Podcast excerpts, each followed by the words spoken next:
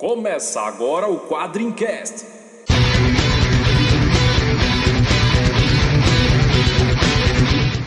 Spartan! Why so serious? We called him Hellboy. Call me the Punisher. I'm Kick-Ass. I am Iron Man. I'm Batman. Quadrincast, quadrinhos, filmes, séries e assuntos nerds em geral. Saudações, tropa! Estamos aqui para mais um Quadrincast. E hoje é um Quadrincast especial, que nós vamos comemorar um aniversário sensacional. Sim, aniversário dela, baixinha, dentuça, sempre de vermelho. Não, não é a nossa presidenta Dilma. É a dona da turma, é a Mônica que está fazendo 50 anos com um corpinho de 7. Então, a gente aqui, para falar do- desse orgulho nacional, vai receber um convidado muito especial que os nossos ouvintes já conhecem. Então, sem mais delongas, vamos lá. Eu sou o André Facas e eu tenho um plano infalível para esse ser o melhor programa do Quadrincast. Aqui é o Luiz Garavello e eu ainda tô esperando uma revistinha só do Xavier. Eu sou o Ricardo Sorvilo e Mônica é a criadora da técnica tijolo na bolsa. Eu sou o Voltão e sou forte e sabichão. Eu sou Sidney Guzman e queria dizer Cebolinha! Mas primeiro, antes de falar, Mônica, vamos falar com os nossos ouvintes. Vamos para leitura de e-mails.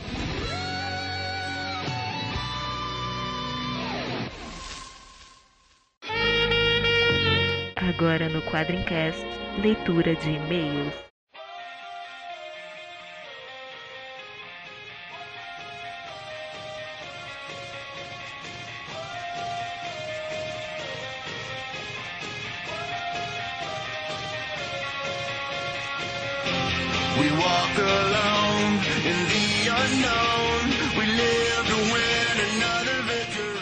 Saudações, tropeiros de todo o Brasil e quiçá do mundo. Estamos aqui reunidos para mais uma leitura de e-mails. Veja que interessante leitura de e-mails. E estou aqui com dois dos mais fantásticos podcasters do universo conhecido. Né? Porque vai saber, né? Tem um universo desconhecido também. Aí tem gente melhor que eles, né? Estou aqui com o Luiz Garavello, Opa, sempre no suporte. O, o governo invisível do Quadrincast. E também com a nossa representante feminina, né? Que entrou pela cota. Digo. não, não, não. A, minha, a menina manja. A Brinquita aqui com a gente. Fala, pessoas. E vamos falar dos e-mails.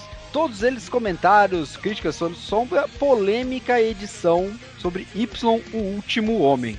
Vocês, tropeiros, assustaram a gente um pouquinho, porque nós sempre fomos um podcast de muitos elogios. O pessoal sempre elogiava muito o conteúdo tal, fazer alguma crítica aqui ali e tal. E aí veio uma enxurrada de gente falando que fomos um pouco, passamos um pouco do ponto no podcast de Y. Mas é que eu vou fazer aqui um, uma meia-culpa, aqui, um institucional do Quadrincast. Nós, quando começamos a gravar nosso podcast, a gente se, se preocupou com duas coisas sempre em todas as nossas edições. Primeiro, informação de qualidade. Saber do que está falando. Então a gente se preocupa, a gente estuda. Não parece, mas a gente estuda para fazer esse podcast.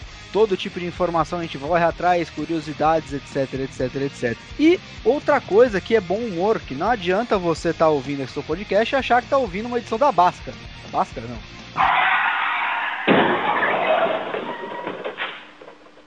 Da Barça.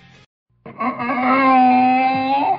啊啊啊啊啊 Olha só, é tão antigo que nem eu lembro qual é o nome da enciclopédia. Então, a gente sempre tenta aliar essas duas coisas criando um equilíbrio, uma informação, um bom humor sempre pra vocês. O que aconteceu na edição de Y? o- aliás, a gente foi chamado de medieval, cara. Eu fiquei, fiquei procurando os caras, sei lá, tipo, procurando mouros na- no podcast. né? E algumas piadas o pessoal não achou tão legal, né? Algumas de conteúdo sexista, etc, etc. Mas vamos combinar que piada no tema também não fugir muito disso. E a gente respeitou muito quem não gostou do cash, né? A gente agradece esse toque aí. Mas a gente quer lembrar sempre que todo podcast nosso vocês vão ver que tem uma fugida do tema, uma piadinha, né? Alguns, alguns integrantes que fingem que não leram só pra zoar, pra fazer o contraponto divertido. Vamos lembrar sempre que também a gente também faz umas. tenta ser um pouco engraçado pra poder entreter vocês. Quase que enrolou a língua aqui agora. Lembrando sempre, se a gente fosse um podcast escroto, sexista, a gente não teria a Nikita aqui com a gente. É isso aí. Nikita, você como membra do sexo feminino e, ao meu ver, um ser superior a nós. Caralho, membra. Me lembra membrana. Membra. Não, que você falar que você é um membro do podcast, você é um membro sem membro. Aí, É. aí seria mais uma piada sexista. Aí fudeu, aí a galera já ia entrar É. como, né?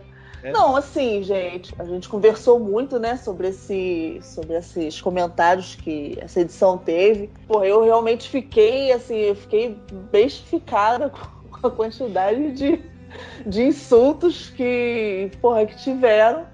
Eu vou, assim, falar, né, pros ouvintes, assim, eu conheço esse pessoal, eh, acho que de todos, o único que eu não conheço pessoalmente é o Walter, mas de, de- do- dos oito rapazes que gravam comigo, eu conheço todo mundo pessoalmente. Os meninos que participaram, né? Eles não são tão babacas quanto parece, né? Quanto pareceu na gravação. Tadinhos. Inclusive, eu casei com um deles, né?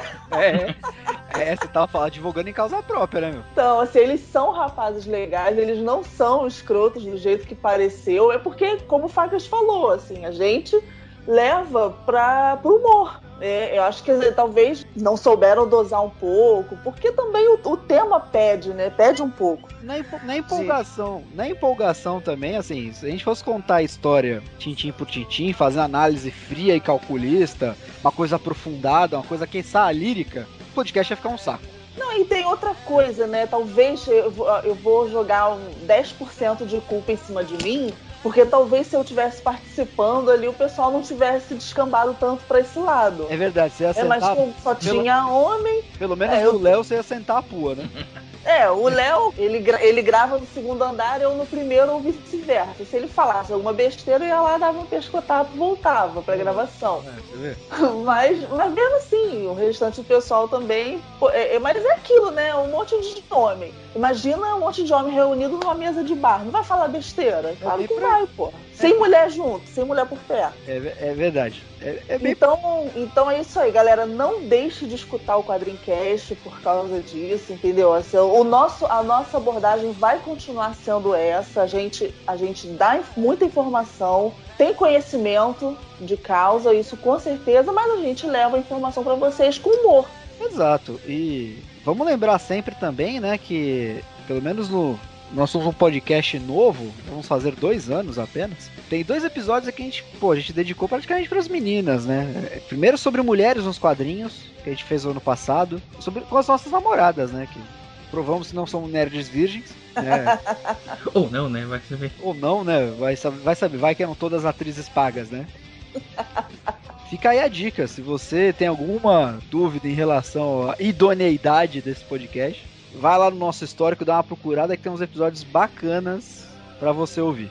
Eu só quero fazer um último comentário que a Globo vai copiar Y na cara dura no Fantástico a partir de semana que vem. Ah, é verdade, é, É, verdade. Eu é. isso aí também. Vamos lá, Luizão.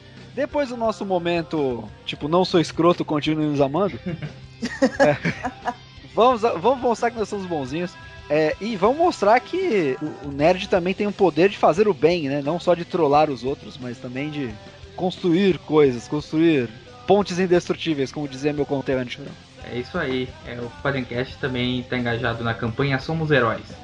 Para quem ainda não sabe, né, o Ivan Freitas da Costa, que é curador do FIC, que para quem não sabe é o Festival Internacional de Quadrinhos, né, e se você não sabe, por favor, vá se informar, né, porque o FIC é o evento de quadrinhos, é talvez o melhor evento de quadrinhos que tem no Brasil atualmente. É o evento de quadrinhos. Inclusive esse ano teremos um FIC, né, esperamos que está lá em Belo Horizonte. Estaremos todos, quase todos, né?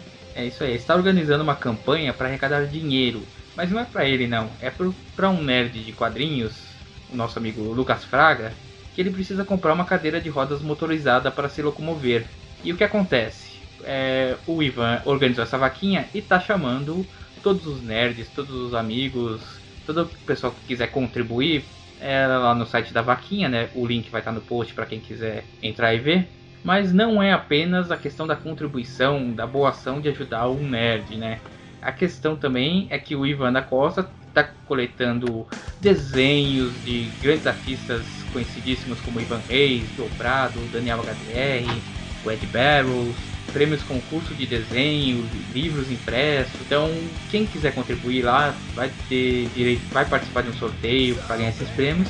Então, você pode, além de realizar sua boa ação dessa semana, né, indo lá e contribuindo, você também concorre a prêmios, né, o que nunca é uma coisa ruim. Então, quem quiser ir lá, o link vai estar no post e até dia 31 de março a vaquinha vai estar acontecendo. É isso aí. Então, só lembrando aqui, no dia desta gravação aqui, o objetivo da vaquinha é R$ 8.500, que é até um objetivo até um pouco humilde, né, em relação aos, ao- aos, outros, aos outros projetos que a gente tem visto por aí. A gente já tem arrecadado 3.717 reais e vale até dia 31 de março deste mês ainda. Então, você aí, bicho, você tem metade do mês para você poder contribuir. E assim, tem muita gente boa aqui. Tem o Renato Guedes, Roger Cruz, Marcos Mars, Rafael Burquerque, Rodney Buchemi. Cara, muita gente boa aqui. Felipe Massafera, Greg Totini, contribuindo com, com- com desenhos, com artes. Né, com o que puder para ajudar e a gente tá aqui contribuindo com divulgação. Se você que tá ouvindo aí que ainda não, ainda não contribuiu, por favor, contribua, né? E prove que debaixo desse coração peludo nerd seu bate o coração humano. E divulgue também, né, pros seus amigos, pra galera dessas redes sociais, e olha só, e olha só que maneiro. Imagina o Lucas Fraga com aquelas cadeiras motorizadas, tipo Xavier, tá ligado? Andando assim, pra... cara, maneiro. Assim, é, legal, é legal ajudar, faz bem, né? Mostra que a gente não, que a gente admira os super-heróis não só, né, pelos desenhos bonitos, pelo massa velhice, mas também pelos valores que eles passam pra gente, né? O poder é de vocês! E aí, Luiz, nessa quinzena, o que, que a gente teve de destaque lá no site Quadrinho, que é o nosso site, né, por sinal? É, quais são os, os textos aí que você recomendaria para os nossos ouvintes do Quadrinho Cash, que ainda não foram no nosso site novo, porque estão no feed, Sai do feed. sai do feed. O que, que você recomenda pro pessoal ler? Bom, com certeza dessa quinzena acho que o texto que mais bombou lá no site foi a nossa entrevista com o famoso apresentador, comediante, cartunista também, para quem não conhece, o Danilo Gentili, né? Que apresenta lá o Agora é Tarde lá na Bandeirantes. A gente fez uma entrevista com ele, né? De mandamos algumas perguntas e ele gentilmente nos respondeu. E olha, tá, tá tem lá umas polêmicazinhas também, né? Aí você dá uma puxada de orelha federal, né, no- no- nos artistas nacionais, né? É, em alguns. Ah, é verdade. Ele dá uma puxada de orelha legal. Só sem, sem nos estender muito, porque a gente quer que o pessoal vá lá e leia as palavras do próprio Danilo. Mas eu acho que ele tem razão, cara, o que ele falou. Eu concordo com ele em gênero, número e degrau. Isso aí, galera. Então, vai lá no site, entra lá no, nessa entrevista de- que ah, fizemos com o Danilo Gentili para tirar suas próprias conclusões, né? Saber se vocês também concordam com ele. É isso aí. Tivemos polêmica, tivemos comentários legais, lugares ruins, mas também tivemos uma promoção no Cast de Y. Né? Para quem não lembra a promoção, era o seguinte: você tinha que responder uma questão, uma rápida questão. Qual era a questão? É que se você era um homem, você tinha que responder o que você faria se fosse o último homem na face da Terra. E se você fosse uma mulher, você teria que responder o que você faria se não existissem mais homens no mundo. E o ganhador, que na verdade foi uma ganhadora, né? A vencedora foi a Angélica Hellish. Eu nunca sei se eu pronuncio o nome dela certo. Hellish. Mas é isso aí, do, ela é lá do Masborra Cash. E ela mandou uma frase que ficou muito maneira, que ela disse que abriria uma fábrica de vibradores e ia ficar rica. Eu sou rica! Eu sou rica!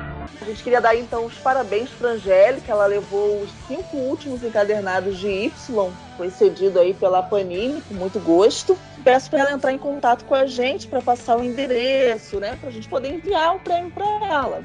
Isso aí. E assim, é, você vê que curioso, né? É, é, justamente uma mulher que, que, que ganhou o cast do último Homem na Terra, né? Quer dizer, a gente, homem, é uns bando vagabundo mesmo.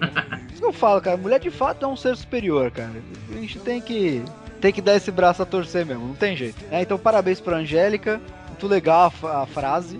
Mas, mas, mas, mas, mas, mas, o, Quadrincast nessa parceria com a Panini, né? Vocês perceberam aí já que não é a primeira vez que a Panini faz uma parceria tão bacana com a gente. Deu pra Angélica aí cinco, cinco últimos volumes do Y, que é justamente o que a gente falou aqui no podcast. Também tem agora a promoção pro tema de hoje. Sim, temos uma promoção para a turma da Mônica. As promoções não param. Vocês sabem que esse ano, aniversário da Mônica, 50 anos, né? Uma bela idade, né? 50 anos com corpinho de 7 e sem dedos no pé ainda. Isso. É.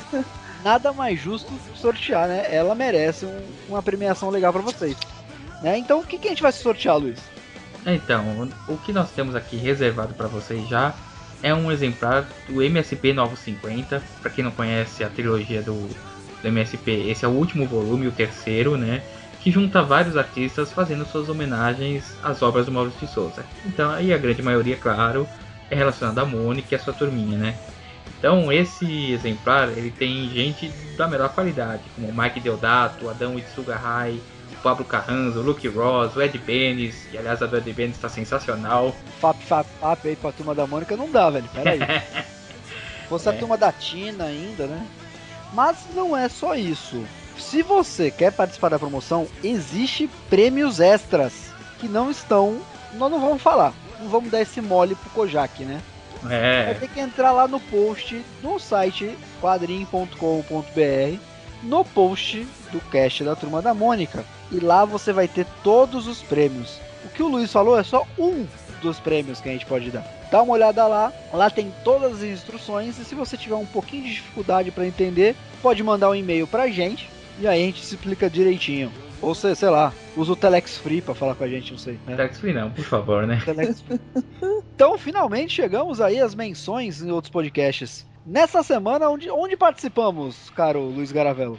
Ah, então, essa semana o nosso amigo Ricardo Sorviro esteve lá nos nossos colegas do Renegados Cast, né? O único cast que tem um elenco maior do que o nosso.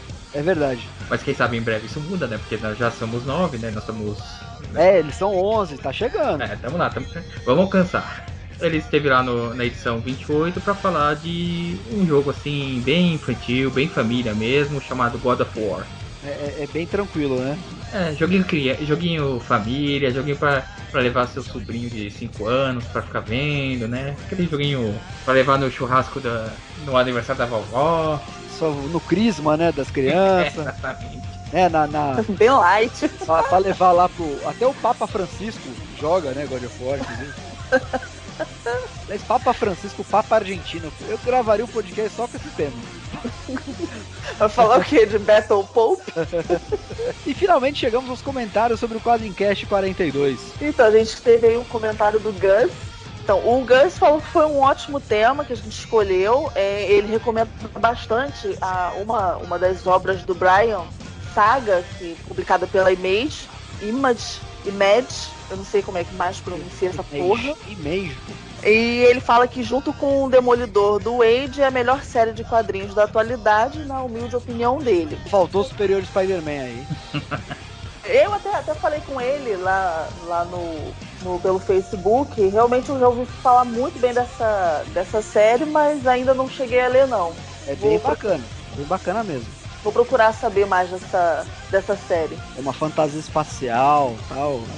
É, me descrever essa série como Star Wars no estilo vertigo. Promete, né? A premissa pelo menos promete. Então vale a pena dar uma olhada assim. e até agora Deve valer a pena e é Image, né? Então, é, eu ia falar que é o Brian Vaughn, né? O Brian Vaughn é um cara que não costuma errar no que ele faz, né? O fato de ser image é só um detalhe, né? não é nada. Bom, e também tivemos um, lá no nosso site comentário do Jos L, que deve ser parente distante do Cal L, né? Ou do Manu L. Aliás, explicaram por que, que, o, que o Messi ganha, ganha bola de ouro todo ano. Por quê? Ele é Lion L.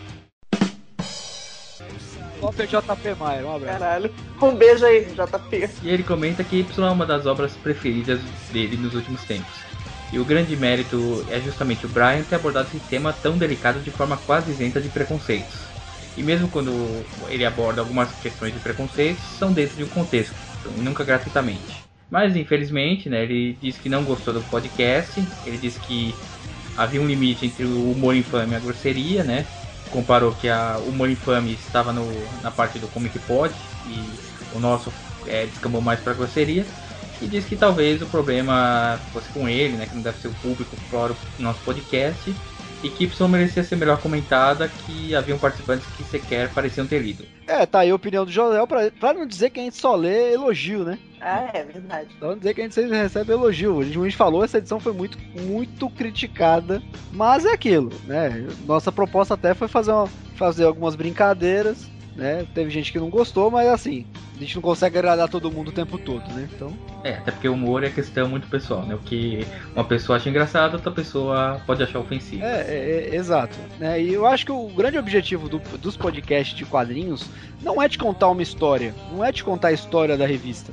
É deixar você é, instigado, instigado a ler, se você não leu, obviamente. E você também, se você leu, você ouviu uma outra opinião. Talvez, assim, o José tava esperando que alguém, né, sei lá, concordasse com ele, ou que desse alguma outra opinião em outro tom, mas a gente queria optou por brincar, né? Assim como diversos outros podcasts fazem diversas outras maneiras, né? Nem por isso deixam de ser bom ou ser ruim. Convido o José, como eu fiz no começo, a ouvir alguns outros podcasts, né? Que aí ele pode descobrir como é que a gente opera.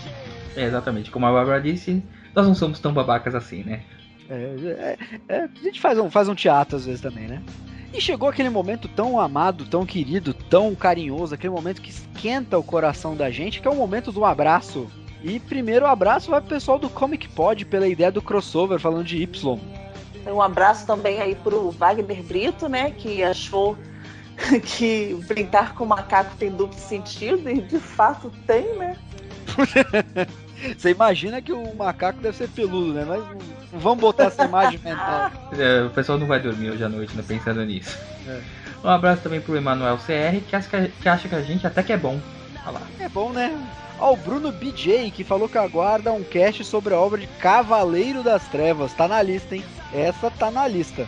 Enquanto não chega ainda o o podcast oficial de Cavaleiro das Trevas, vai lá dar uma ouvida no nosso comenta sobre o, o desenho, né? A adaptação de Cavaleiro das Trevas. Exatamente. Isso aí. Um abraço também pra Mari Gaspareto, que acha Y amor demais. O que, que ela quis dizer? Que é, é muito. É muito água com açúcar? Eu acho que ela gosta muito, né? Aliás, uma pergunta Ah, pra. Mari Gaspareto, ela é, ela é parente da Zíbia? Só ela pode responder, né? Um abraço também ao Éder Honório, o Dan Endo e o Afonso Andrade, que mandaram seus recados lá no nosso Twitter. Aliás, Éder Honório e Afonso Andrade que entraram pros. São nomes feitos por Stan Lee, né? HH e AA, pô. Aos amigos Zilapso, Norberto Silva, ao Sonado, ao Ionman e ao Thiago Machado, vulgo O Rato, que sempre deixam os comentários no nosso site. São nossos fãs número 1. Um. Cara, e vamos mandar um abraço aqui especial também pro nosso host, o Laurentino, que tá lá em Nova York e foi passear na Midtown com a nossa camisa da Cyclops Was Right, né? É, Isso me lembra muito aquela história da Luísa, né? Que todo mundo reclamou de Y, menos o Laurentino que estava em Nova York. Isso aí. Fecharemos essa leitura de e-mails agradecendo a quem se tweetou, linkou, xingou, ofendeu e a todo mundo que ajudou a divulgar o nosso Quadrincast. Lembrando sempre, você pode entrar no nosso Facebook, que é facebook.com.br quadrincast, para dar um joinha, um curtir, nos seguir no Twitter, que é o arroba quadrincast. Por enquanto, né? Por enquanto, Haverão mudanças. aguardem aí, acompanhem aí o Twitter aí que vamos ter mudanças nesse sentido. Ou finalmente mandar um e-mail para quadrincast.quadrim.com.br. Então, já que estamos aqui, vamos sem mais delongas. Eu tô querendo ser um pouco nostálgico e vamos falar de uma certa baixinha, gordinha, dentuça, que se veste de vermelho sempre. Mônica. Mônica. Então, bora lá.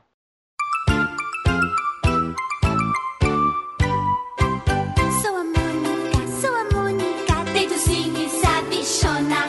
Sou a Mônica, sou a Mônica, tão teimosa e tão mandona. Vamos lá, minha gente. 50 anos de Mônica, cara. Foi complicado montar essa pauta aqui, não foi não? Oh, é muita coisa, né? Muito.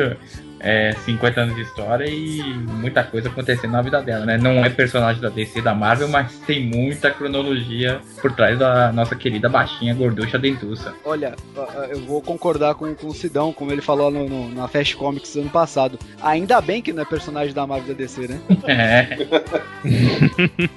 Senão ia ter uns três reboots nas costas já, mano. O único Ultimate, cara. Mas e quando a gente fala de 50 anos de Mônica, a gente tá falando de 50 anos da personagem Mônica, né? Mas, na verdade, o, o- a Mônica não é a primogênita do Maurício, né? Agora começa com o Midu e Franjinha, né? O Midu e Franjinha, em 1959. Aí depois vem toda a história que começam a vir os vários meninos da turma, né? Vem, vem Titi, vem Jeremias, vem Manezinho, vem Cebolinha. Aí em 63 o pessoal já. é, os leitores do Maurício na Folha, já, já, já- nessa época já era Folha de São Paulo, já não era mais Folha da Manhã. O pessoal já cobrava muito, ah, não tem mulher, não tem mulher, não tem mulher. E o Maurício tem uma história ótima, né? que falou, pô, como eu não sei escrever como mulher, diz que ele tava lá na prancheta dele, diz que ele olhou e viu as três filhas andando pra lá e pra cá. E uma delas já existia, que era a Maria, a Maria Cebolinha e a Maria Ângela. Aí ele falou, peraí, aquela baixinha lá que tá com o cabelo tudo, com o cabelo tudo mal cortado, que é a Maria Ângela, que é a Maria Cebolinha, é a mais velha. A Mônica é a segunda, e a Maria Ângela havia cortado os cabelos da Mônica, e tava tudo espigado. Então é por isso que, é, que o primeiro visual, que não, não é o cabelo de bananinha, é aquele cabelo todo desgrenhado, que vocês certamente estarão colocando a imagem para os nossos É lógico. Você vê, você vê que a Mônica original, ela tem o cabelo do Zacarias e a cara da Dilma mesmo, né? E o queixo da pipa, né? Ah, e o queixinho veio depois. O primeiro visual, o primeiríssimo, é o que está reproduzido na capa do- das tiras clássicas da Turma da Mônica, no primeiro volume. Aquele é o primeiro visual, sem queixinho, nada, ele era bravinha, tem a história da, que ela era irmã do Zé Luiz, né? Então foi dali, aí dali pra frente ela começa a aparecer. É, pouquíssimo, pou- poucos meses depois aparece o Cascão. O Cascão havia sido criado pelo Maurício em 61, mas não estreou porque o Maurício tinha receio de colocar um personagem que não tomava banho. Ele só vai estrear depois da Mônica, cinco meses mais ou menos, em 63. E aí depois vem Magali, e aí, é, é- aí é, o resto, como a gente diz, é a história. A Mônica ganha a turma do Cebolinha, que havia ganhado a turma do Franjinha, né? E aí, eu, aí a, a coisa começa a se, a se- tornar um império que o Maurício construiu.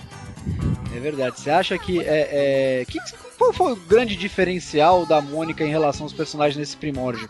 Que hoje a gente conhece é, a personalidade dela bem definida, né? Ela, ela, ela é meiga, ela é dócil, se falou dela de dentuça, gordinha e baixinha, já era, né? Mas antes é, é- é difícil, né? Um, um personagem tomar assim a frente do, de outro, né? Pois é, né? Assim, é, na, história, do- na história dos quadrinhos mundiais, é, não é raro um personagem coadjuvante virar o dono da tira, né? É, ve- é verdade, eu lembrei do Wolverine. né? Exato. Isso aconteceu, inclusive, em tiras, com Recruta Zero. Ele era um coadjuvante que depois vira, sai, sai e ganha uma tira própria. Isso tem vários casos que, que aconteceram. Agora, no caso da Mônica, eu estava conversando com o Maurício, e tem uma coisa bem interessante que pouca gente atentou para isso. Beleza, qual é o, o principal personagem do quadrinho francês? Asterix. Asterix. Acho que é unânime. Qual é o maior personagem do quadrinho americano? A gente vai brigar aqui: Super-Homem, Batman, Mickey Mouse. Mickey. Qual o maior personagem do quadrinho belga? Tintin. Qual o maior personagem do quadrinho japonês? Você vai falar, sei lá, pode ser o. Astro Boy? Notem, não tem mulher. Verdade. Verdade. é. Não havia mulher coadjuvante. Havia, mas assim, com pouquíssimo destaque. Hoje a gente pode falar, tem um país que pode ser, mas é- eu, eu dividiria, que é a- é a Mafalda na Argentina. Só que tem o Eternal. Os dois são pau a pau ali. Então aí você. Aí quando, quando surge a Mônica, cara, é um negócio incrível, porque assim, é o- qual o maior personagem do quadrinho brasileiro? Cravado. É a Mônica. Acabou, não tem erro. Não tem nem que. Não tem discussão, é a Mônica. E, e dependendo de pra quem você perguntar, não existe outro, né? Exatamente. Então esse é um ponto muito interessante. Começa a ver uma menina que começa a ganhar, a ganhar destaque, e ela é valentona, não sei o quê. Ah, era só mulher que gostava? Não, esse, esse é o grande barato. Ela conquista inclusive os leitores masculinos, né? E aí tem uma coisa, né, Sidão? Porque ela era realmente fora da curva, né? Se a gente for olhando essas, essas primeiras tiras, né? Por ela ser valentona, não ser uma- aquela menininha é, dócil, a- virou a coisa, né? Virou o, o- o jogo e ela, ela tinha um atrativo diferente, né? Exatamente. E- e- imagina. Ah, hoje todo mundo tá acostumado, né? Ela é, ela, é, ela é mais valentona. Hoje tá cheio de mulher assim no mundo. Agora, cara, estamos falando do começo dos anos 60. Exato. Ela é uma precursora, né? Do... Exatamente. Ela foi uma, uma precursora, então é, começou a abrir. Eu, eu, eu não sei, porque de verdade eu teria que estudar isso a fundo pra saber. Mas eu não sei não se ela não foi, se a Mônica não foi símbolo de movimento feminista na época, porque não duvidaria se tivesse sido. Nem, nem um pouco, viu? Mas assim, a, a- eu acho que esse, essa, essa força da Mônica ela encanta o- tanto meninas quanto meninos por conta também eh, daquilo que o nosso filósofo, amigo e arte finalista JP Maier falou uma vez, né? Que homem que nunca apanhou de mulher é posa. Então tem essa, tem essa, é- é- essa, essa, essa mística, né? Que o cara, o cara sempre tem uma mulher mandona, todo mundo tem a patroa em casa, né?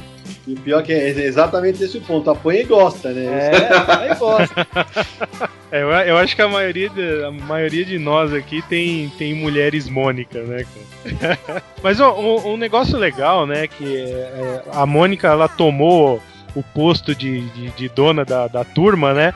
E, e você vê, né, a gente já, já citou vários personagens que já que já existiam antes. Então a, a- a grande maioria do, da turma já existia antes dela, né? E todos os personagens, praticamente a maioria, eles, eles perduram aí até hoje, né? Eles, Exatamente. é, então a turma toda exi- só foi acrescentando alguns, né, com o passar E é do tempo, mas ela, mas todos eles já estavam ali, né? E é isso, exatamente. E é legal de dizer o seguinte: outro dia eu vi um cara, um cara colocou na internet uma, uma bobagem absurda, falou assim, que o Maurício teria chupado a turma dele do Charlie, do Charlie Schultz. E o Maurício não esconde de ninguém que, que a inspiração dele foi bolinha e Luluzinha. É claro. Aí tá aí, tá aí uma a resposta. A gente tava até confabulando antes de, de começar a gravação se existiria alguma influência direta da, da turma da Luluzinha da, da não. criação da Mônica, né? No meu livro, no livro que eu escrevi, o Maurício Quadrinho a Quadrinho, que eu escrevi em 2006, o Maurício fala abertamente. Ele fala: é, eu, eu bebi na cara dura deles porque ele- a a Marge me, me mostrou que eu podia fazer quadrinho com traço simples, sem ser rebuscado. E era, era aquilo que eu queria fazer e eu achava que não podia. Então, e quando eu falo do Charlie Schultz, é porque no Charlie Schultz também tem a, tem a Pimentinha, tem a, a Lucy, eles também, elas, são, elas são personagens fortes, mas nunca foram as donas da tira. É do Charlie Brown e é do Snoopy. Verdade. É, mas são. É, existem esses grandes arquétipos, né? é, infantis, digamos assim, de, de personagens, né? Que é a menina mais forte, é, o, outra é a criança meiga, outra é o, o, o- o moleque atentado, né? O, o ani- o animal que é tão, é, tão intele- às vezes é o mais inteligente da turma, né? E a gente pode citar o Bidu, o Snoopy, sei lá, o Haroldo. Ah, O Haroldo é, né? O Haroldo é. ele, O Haroldo é o ele freio fatal- moral do caos.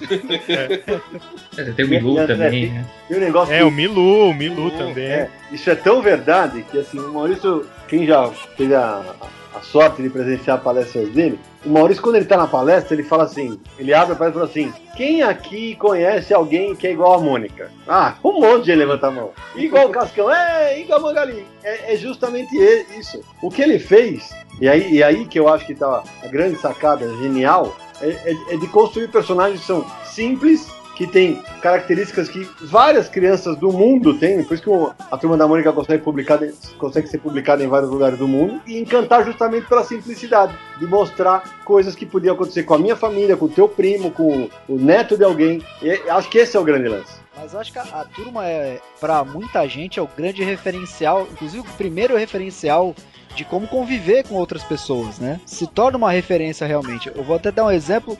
Eu tava. é, o meu filho da minha prima, né? Um primo de segundo grau meu, que eu, que eu falo que ele é meu padawan. Eu tava instruindo ele no caminho nerd e a gente tava vendo um- um- uma animação do Super-Homem.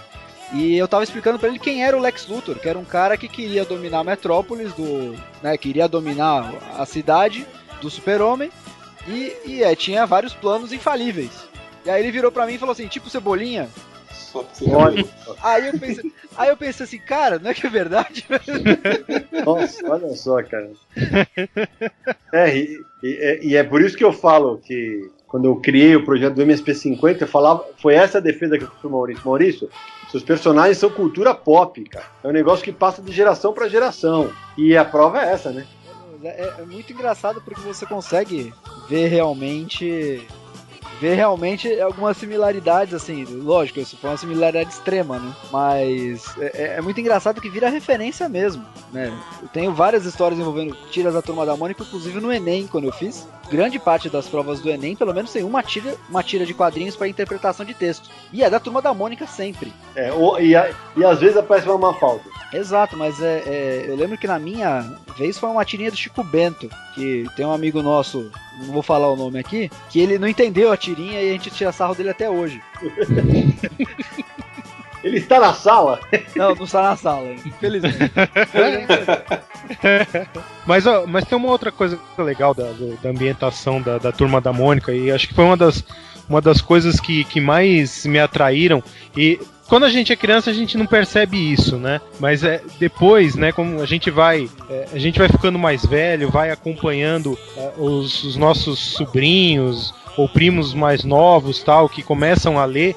É, é como é como o cenário que o, que o, que o Maurício criou pra, pra turma da Mônica, como é uma coisa nostálgica pra gente. O, o bairro do, do Limoeiro, as situações que eles vivem, é de um, de um lugar que a gente gostaria de viver. Eu tenho isso muito na, na, na minha cabeça, assim. Eu adoraria mo- morar no bairro do Limoeiro, assim, com, com, aqueles gramados e árvores e, e, e a criançada brincando na rua sem, sem preocupação, a porta de casa aberta, sabe? Que é uma coisa que a gente não tem mais. É um pequeno oásis, assim, de, de, de nostalgia que a gente, que a gente tem na, na- com, com os gibis da Mônica, né? É a casa da madrinha, né, cara? É, é aquele lugar pra onde a gente vai quando a gente tá, precisa de paz. É, cara, tem uma, tem uma história engraçada a respeito disso. Nós que somos filhotes de cidade grande, para nós isso não existe mais. Mas se a gente andar alguns quilômetros pro lado aqui de São Paulo, pra- do Rio de Janeiro, de Porto Alegre, você acha sim. Acha sim. Outro dia chegou uma- teve uma carta, faz uns, alguns dois, três anos. Chegou um e-mail de uma, uma mulher lá pro Maurício, falou assim, uma mãe falou assim, Maurício, em que mundo você vive? Essa realidade que você coloca nos gibis não existe. Crianças que podem jogar bola na rua. Hoje é tudo condomínio fechado. Tá? Ele pegou e falou assim: pena que você não sabe que ainda existe. Existe sim, assim. E para nós que, so- que infelizmente somos prisioneiros dessa estrutura, que, dessa, sociedade que nos, que nos deixa cada vez mais presos dentro dos nossos próprios, nossas próprias casas, né? Para nós, é, é, como você falou, o gibi trata, vira um Verdade. refúgio. Meu personagem favorito desde sempre é o Chico Bento, cara. É, o meu também. Então é, é justamente isso, aquele negócio de brincadeira, das brincadeiras de criança e tal, que a gente vê muito, inclusive, em filme americano, na década de 80, vai, o Conta Comigo. Exato, curtindo a vida doidado. Cara, exatamente. E, e é justamente essa, eu acho que é a, a magia que o Maurício consegue fazer com que os roteiristas dele continuem passando. Porque assim, se você, se você acompanhar a, a história da Turma da Mônica, em 2007 a gente relançou a, a coleção histórica, né? E agora vem, ela já tá no número 30, tô fechando a 35 agora, sempre bimestralmente. E, e ali é, é- é muito nítido, porque tem uma revista dos anos, duas dos anos 70, Mônica Cebolinha, duas dos anos 80, uma dos anos 90, que é Magá, e tem todo esse processo que, acom- que eu acompanho até hoje, né? Nas revistas que. É muito nítido como o Maurício, os personagens do Maurício, falam sempre a tal da. Como o Maurício fala, eu acho brilhante essa frase, a língua do dia e da hora. Que é aquele lance. Nos anos 70, o Cebolinha falava que você era bocumoco. Eu não entendi o que ele falou.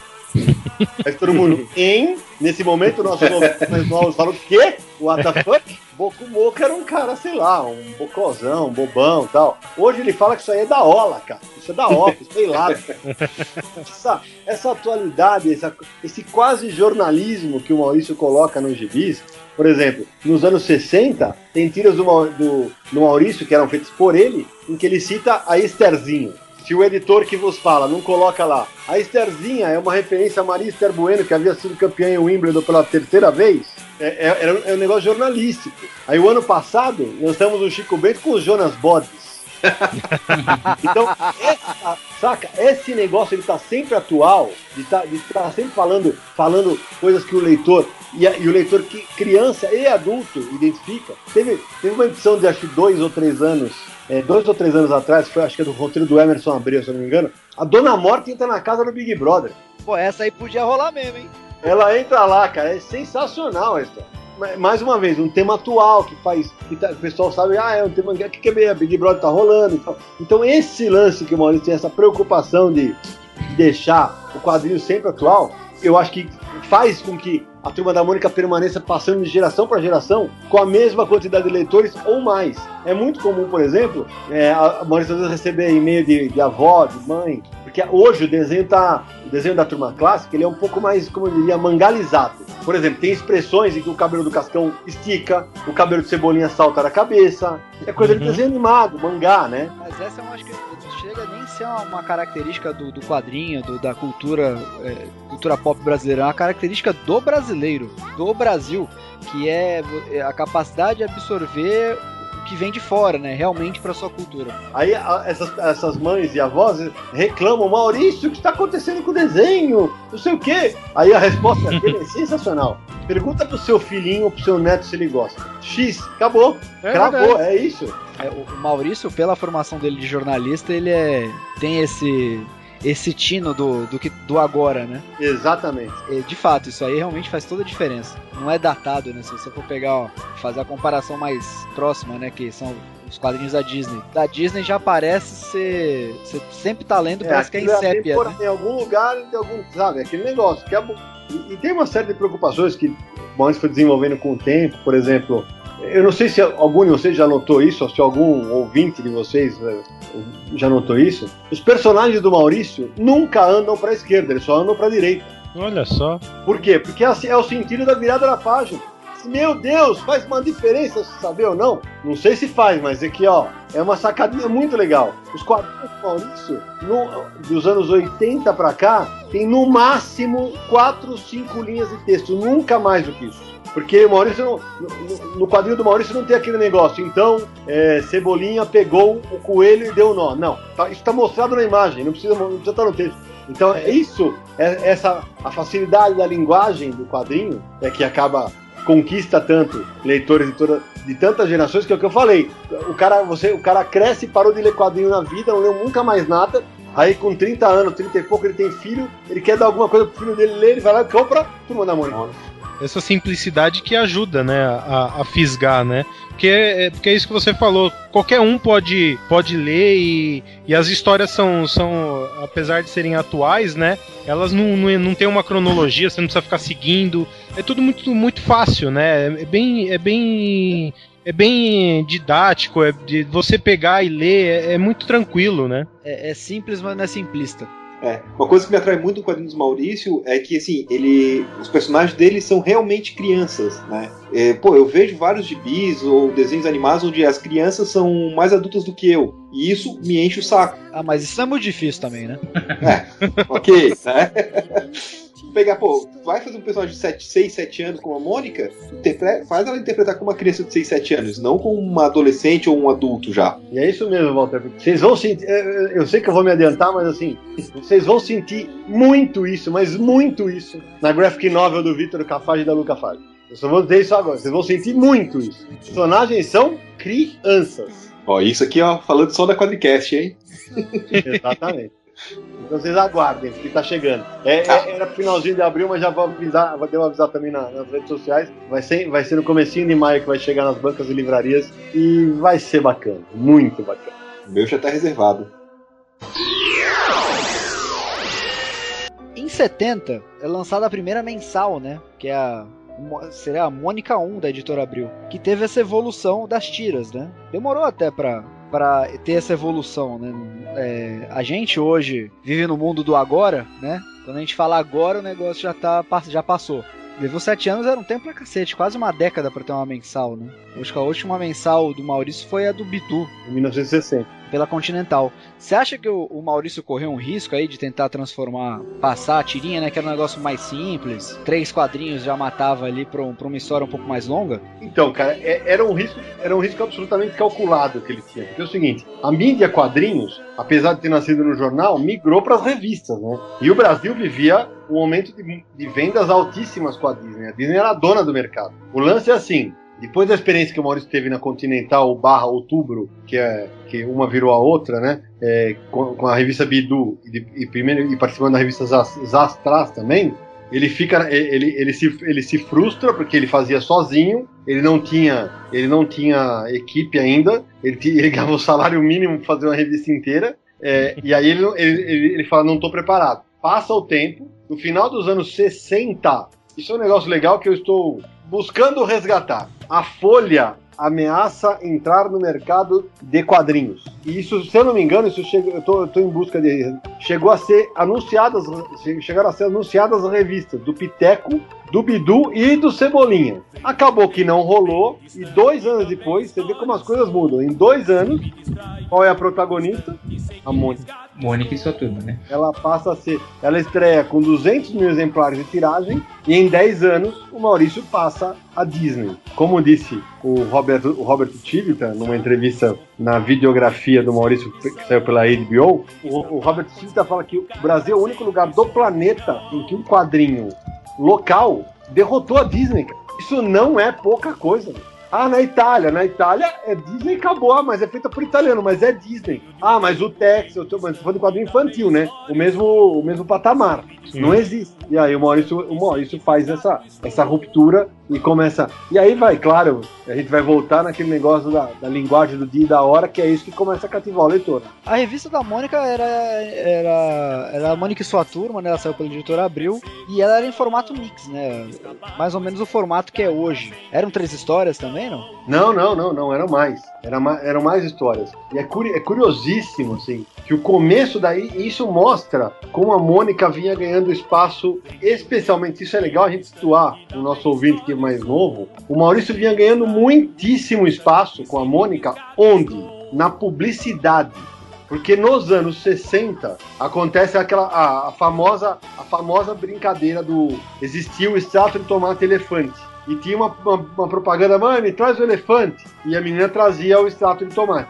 O Maurício faz uma tira em que a mãe da Mônica fala, "Fi- Mônica, me traz o elefante. Ela traz o jotalhão. Legal.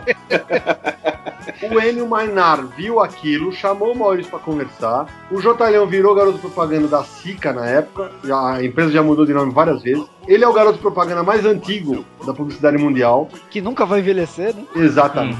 E o que acontece? Começa a haver uma série de propagandas de televisão, inclusive essa que eu falei, se você procurar no YouTube, você acha essa propaganda do Me Traz, Me Traz o Elefante, e que não é desenhada pelo Maurício, por um estúdio fora. Então a Mônica começa a ficar famosa ali. Ali que começa, começa a pintar, a ficar mais famosa com os leitores. Isso é um grande barato, porque assim, quando começa a revista da Mônica especificamente, tem pouca história dela. Tem história do Horácio, história do Bidu, tem história do Cebolinha. Então, isso é que é incrível. A, a marca Mônica era muito forte, mas o Maurício ainda não desenvolvia tantas histórias solo dela. Isso, vem, isso vai acontecer com o tempo. Isso, isso é um detalhe que até é, é- é até uma coisa que é digna de nota, né? O Maurício sempre teve esse tino comercial para licenciamento, né? Exa ele começa, ele começa com o Jotalhão e nunca mais para. Porque ele, óbvio, descobriu que, pô, licenciamento é o que dá mais dinheiro do que quadrinho, cara. Essa é a verdade. Com Só certeza. pra você ter dinheiro com licenciamento, você tem que ter a base. É, o legal é que não é, ele não bota a marca em qualquer produto. Eu acho muito legal, tipo, por exemplo, a maçã da turma da Mônica, que é uma coisa que assim, você não vai, não é qualquer alimento, é uma maçã que é alimento saudável Exatamente. e que passa por- tem um sentido educacional para as crianças também. Cara, e não é porque o Sidão tá aqui, não, é a melhor maçã, cara. cara, é assim, eu vou no mercado, eu vou comprar maçã, eu pego o- a maçã da Turma da Única, porque assim, não preciso nem olhar, cara, eu sei que a maçã é boa. Bom, então vamos aproveitar que os quatro estão aqui. Vamos perguntar: quem fabrica a maçã da Turma da Mônica? Na minha cabeça é do, é do, do Miolau. Pois é. ninguém lembra. Como também ninguém lembra, é, quem tem filho é o Luiz, né, Luiz? Não, o É Ricardo. o Ricardo, né? A fralda da Turma da Mônica é líder de mercado. E ninguém lembra, só porque lembra da marca Turma da Mônica. Quem faz a maçã é a Fischer Isso, e quem faz a fralda é a Kimberly Clark. São isso, empresas fortíssimas que cresceram demais com a parceria Mo- com, a, com a turma da Mônica. Só que é, e essa força da marca mostra que é pro bem e pro mal. Porque ao mesmo tempo que esses cases são de sucesso extremo, se acontecer, de, sei lá, como já aconteceu, é encontrado, sei lá, um pelo dentro de, uma, de um comestível com a marca da turma da Mônica, os caras, ah, os caras colocam, ah, sei lá, produto da turma da Mônica encontrado com, com um pelo encravado. Então, você tem que ter um controle de qualidade muito forte para isso, né? Claro que a gente não tá lá o tempo inteiro. gente- qual, que é o, qual que é o processo do departamento? O departamento comercial, líder, que é comandado pela Mônica, pela a própria Mônica, né? Isso é a ironia da ironia do, do, do destino, né? É que a, a Mônica, que é, é- é- fortíssima em licenciamento, a Mônica que comanda, né? A, a original. Comanda. Imagina você fazer uma reunião com ela, né? Você fala, ah, não, o produto vai ser bom, vai ser bom, não, não me dê boiada, por favor. Ela leva o Sansão. E, ó, e, e, aliás, vale uma curiosidade aqui, não sei nem se ela, acho que a Mônica já contou isso. A Mônica já contou, mas é legal de falar. A Mônica começou trabalhando como vendedora da lojinha da Mônica. Olha só que legal. E aí ela começa a crescer e até, virar diretora comercial. E, então é justamente esse o ponto. Ela tem um cuidado danado na escolha das, das empresas, justamente por isso. Porque, você ter ideia, durante o Maurício, ele já teve N propostas para fazer chiclete e nunca fez. Porque Uhum. com algumas coisas ele não concorda, ele acha que não é legal ligar a marca tal. Mas É, esse é o, é o cuidado, né? O cuidado com, É. com, com, com o trabalho dele, né? Com, né? com, a, com a criação dele, né? Então quando você tem essa, é, essa preocupação, né? É, é, por exemplo, é um, é um pouco é um pouco diferente do que o, o Bill Watterson fez com o Calvin, né? Que o Cal, ele não liberou nada com o Calvin, né? Ele, assim, ele tinha um cuidado tão extremo que ele não,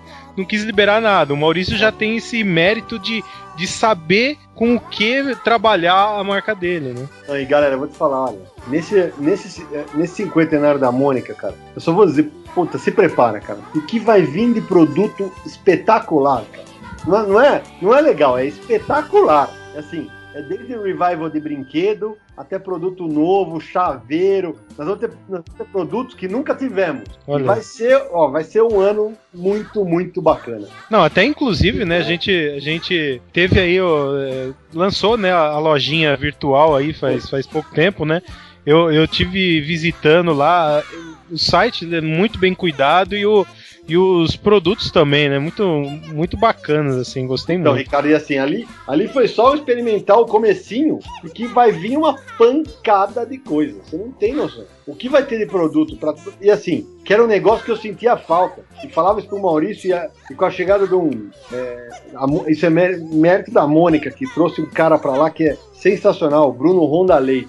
Um designer que veio do mercado publicitário, o cara é muito fã da Turma da Mônica, muito nerd de quadrinho. E aí o cara começou a criar um monte de coisas, cara, e a gente tá voando em velocidade cruzeiro, assim, com um monte, um monte de possibilidades sendo feitas, e a, e a- e a gente passou a, a- fazer uma coisa que a gente não fazia antes. A gente, fazer, a gente faz o layout e coloca na internet para os caras virem atrás da gente.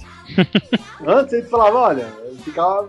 Ah, alguma indústria nos procurava. Agora a gente pega, ó, tu, que tal fazer chinelo da turma da Mônica? Os caras vêm, os caras vêm atrás da gente.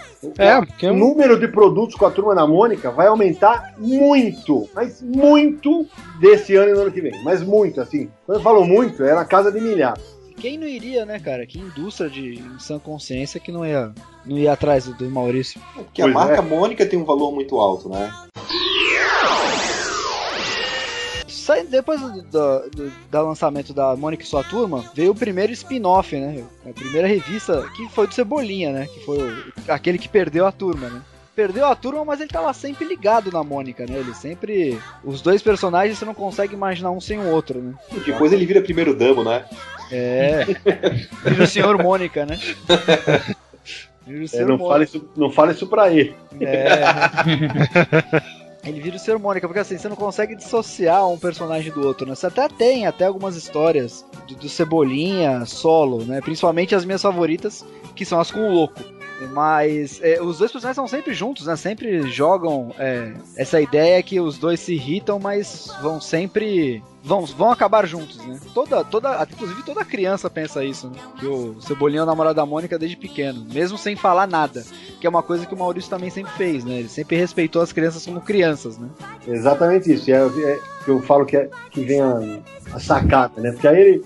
O Maurício ele, ele nunca deu o passo maior que a perna, né? Três anos depois da Mônica, ele lançou o Cebolinha. Aí, aí vai, atenção, teste nerd nesse momento. Qual é a terceira revista? Pelezinho Aê, garoto! é, é uma das minhas preferidas também, então Ah, eu ganho ponto por causa disso. Frangão, Frangão, o melhor goleiro da história. Pela Braba, o Teófilo. Coleção histórica do Pelezinho tá fazendo minha alegria aqui em casa. Confesso, estou muito feliz de, ter conseguido trazer de volta. É, muito, muito feliz. Muito feliz.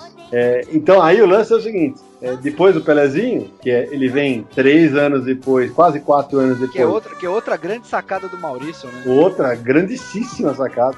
É, toque de gênio, né? Tipo, pegar o outro grande ícone da cultura e transformar ele em personagem, né? Agregar ele na. Fenômeno, paixão nacional, que era o futebol tudo mais, né? Ainda é, né? Com, com um ponto positivo acima, Walter, que é o seguinte: o Brasil é o país mais futebolista do mundo, óbvio, né? Sim. E hoje, por exemplo, apesar do o Ronaldinho Gaúcho é um gibi de um, de um menino. Mas tem cara que tem birra porque, ah, não, ele não foi, ele, ele saiu do Flamengo e não compra mais. O Pelé, na Colorado. época, tinha saído do Santos, ido pro Cosmos, então ele, ele já era ele, ele já era aquele negócio, aquela figura que, pra mim ele sempre foi, né, mas que ele já era aquela figura unânime. Sim. Mas não, ia- mas não teve nem chance de ter rival, de, de dar chance pros rivais. As outras iniciativas é, pare- é, parecidas, né, que o Maurício teve é, com o Ronaldinho Gaúcho e com agora com o Neymar, não são é, né, os inspiradores deles, digamos assim, não são unanimidades como o Pelé, né? Como você mesmo falou, o Ronaldinho Gaúcho é persona não grata, persona não grata para torcida do Flamengo e o Neymar, eu acho que é persona não grata para boa parte das torcidas, principalmente aqui de São Paulo. Né? Vocês têm algum, alguma estratégia para tentar driblar isso? É, a estratégia é trabalhar o máximo possível a informação de que trata-se sim de uma, de uma versão da, de uma criança, que não é ligada ao, ao, ao time. O Pelezinho mesmo não era do Santos, né? Se você parar pra ver. Então é, é, é um trabalho que hoje, com o fanatismo mais exacerbado e tal, vai ter que ser muito trabalho de imprensa em cima, muito trabalho na, na mídia, mas assim, é, é um risco que nós vamos correr, calculado. Sim, né? Que são personagens que têm potencial também pra crescer, mas tem essa polaridade aí, né? Não é tão. Que igual o Pelé vai ter que. Vai ter que passar um, um par de anos aí pra ter outro igual, né? Se tiver. É, e até recentemente, se não me engano, teve um álbum aí do Campeonato Brasileiro que teve vários jogadores que foram desenhados pelo Maurício, né? Então acho que também é uma forma de mostrar para assim, pro torcedor comum, né? Não aquele mais o fanático desorganizado, né? Aquele mais violento, né? Aquele o que não é torcedor mesmo, né? Só é só marginal mesmo, mas mostrar que pô, dá pra fazer histórias com os personagens que vocês gostam sem precisar cair pra esse lado de ah, só porque ele é do outro time eu vou ele é meu inimigo. Não, e, e essa é a ideia. é- é, nós- a gente pode enfrentar dificuldade, podemos, mas nós vamos tentar. A gente vai tentar. Não- por omissão, nós não vamos pecar. A gente vai pecar sempre por, por ação. Nós vamos agir, nós vamos agir. Nós vamos tentar ao máximo reverter essa situação, que infelizmente é capaz de acontecer, mas faz parte do trabalho, não tem jeito. É, inclusive, né? O, o- o nosso, o nosso guerreiro cortou o cabelo em homenagem ao Cascão, né? É verdade. É.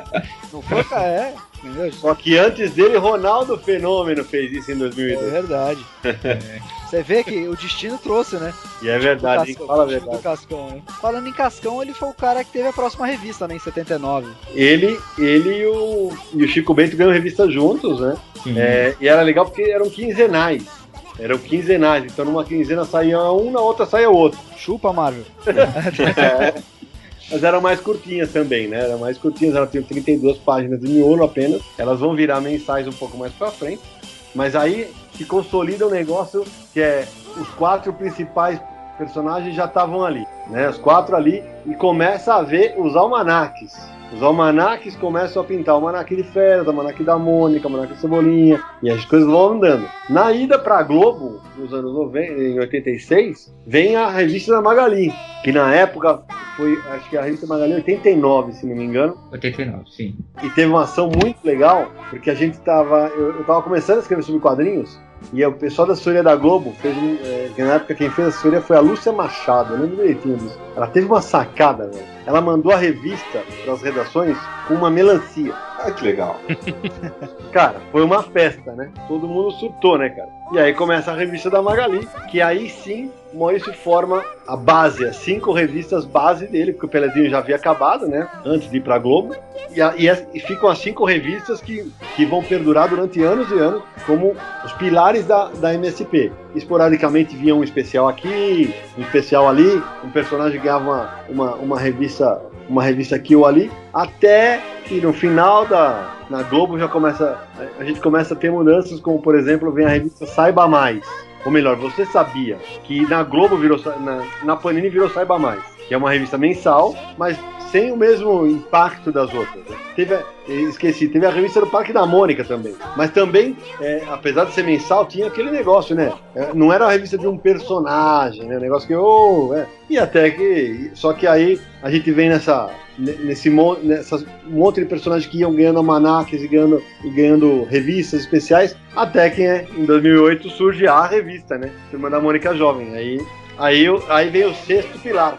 que é justamente a- a- aquilo que a gente. Você mesmo comentou agora, que é o cara que às vezes para de ler quadrinhos e volta quando tem um filho, alguma coisa. É, e o Maurício já tinha falado algumas, algumas entrevistas que eu, que eu li. Falta, faltava o, o cara do meio ali, né? O que, que acontecia, André? É, até os anos 90, o Maurício era o líder do mercado absoluto lá na, na- na Globo e vendia, sei lá, 3 milhões e meio por mês. Aliás, um, um parênteses aqui, o Maurício é o cara que ele tem a moral de ir uma editora pra outra e assim, quem perde é a editora, não é ele. É, exatamente, exatamente. E quando ele sai, ele leva, ele leva uma bela porcentagem do faturamento embora. Os assinantes, tudo. Então o que que rola? O que acontece é o seguinte, quando, quando o Maurício tá, tá naquele momento da, da, da transição, é justamente esse o ponto. O lance da transição, até os anos 90, o Maurício era o líder absoluto de mercado é, e tinha poucos concorrentes, mas tinha bastante quadrinho nacional ainda quando eu comecei a escrever em 1990. Tinha bastante, tinha Turma do Arrepio, Chaves, Chapolin, Puxa, tudo feito no Brasil. Leandro e Leonardo, Quinhos, é, Faltão, Gibi do Gugu, Trapalhões. Trapalhões. Trapalhões, tudo feito no Brasil. Aí vem os planos econômicos e o Maurício é o cara que vai sobrevivendo, vai ficando, os outros vão parando. Só que aí nos anos 90 vem algumas coisinhas que passam, entre aspas, concorrer com, uma, com o GP e que antes não existiam. Internet, no final dos anos 90, da metade, da metade dos anos 90 para frente, os canais a cabo na primeira metade, os walk-talks, depois iPhones, iPads, MP3. Aí o que aconteceu? A, a faixa etária do leitor do Maurício caiu. O, o pessoal que lia o gibizinho lia até 14 anos. A partir dos anos 90, com 10 anos, eu não sou mais criança. E aí o que acontecia? O pessoal simplesmente deixava de ler quadrinhos, parava. A imensa maioria parava de ler quadrinhos. Aí o que acontece? Os poucos que continuavam migraram para onde?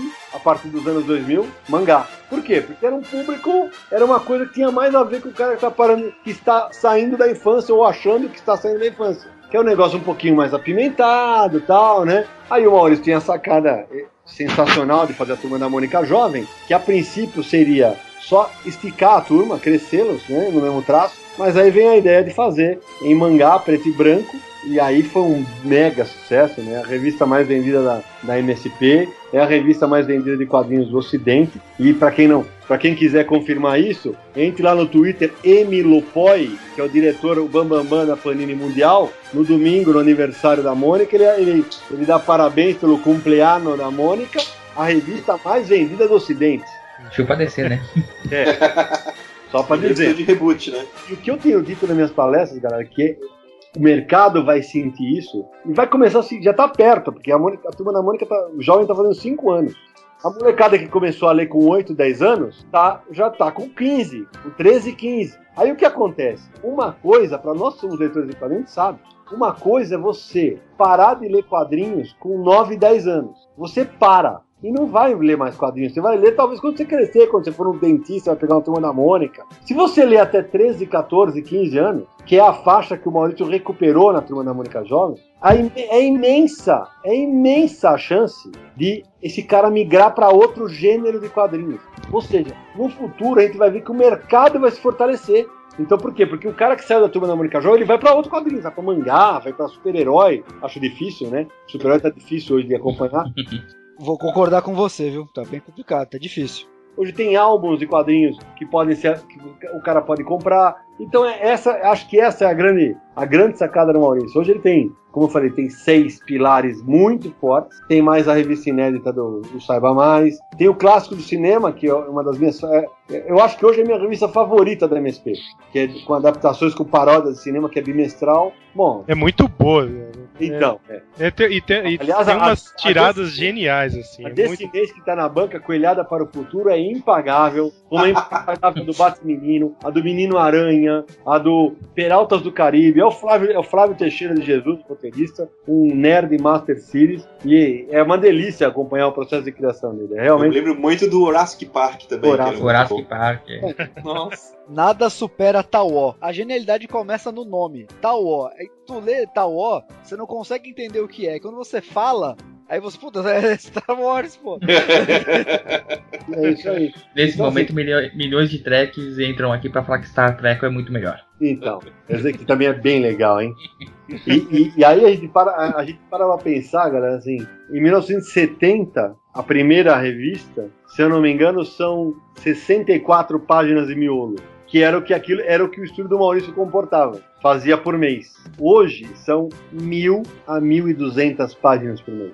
Só por curiosidade, quanta, é, quantos colaboradores na parte criativa tem hoje a Maurício de Souza Produções? Roteirista, desenhista. Esse é- se for roteirista, desenhista, arte finalista, se for somar, olha, nesse time aí deve dar umas 60, 70 pessoas, talvez. É que ainda tem animadores, né? E aí a gente vai, se a gente entrar com colorista, a gente vai chegar perto de 150 pessoas.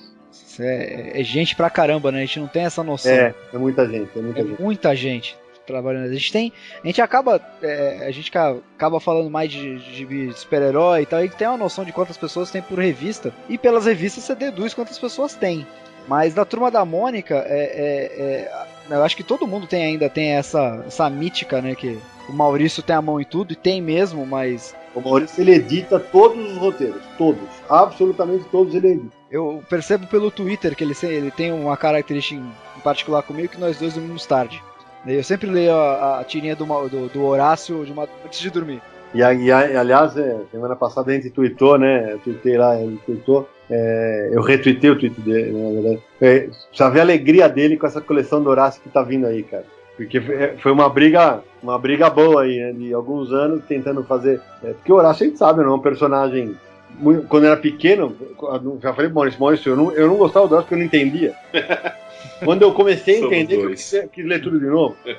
Eu falei, cara, aquilo é sensacional, porque é tudo dele, né? Então, cara, uma, uma coleção de 12 álbuns, contando em ordem cronológica todas as histórias do Horácio, vai ser. E aí, o- aí o Maurício fala, pô, isso aqui é um. Eu esperei a vida toda por essa coleção. Pô, sensacional. Nós também. Vai ser demais.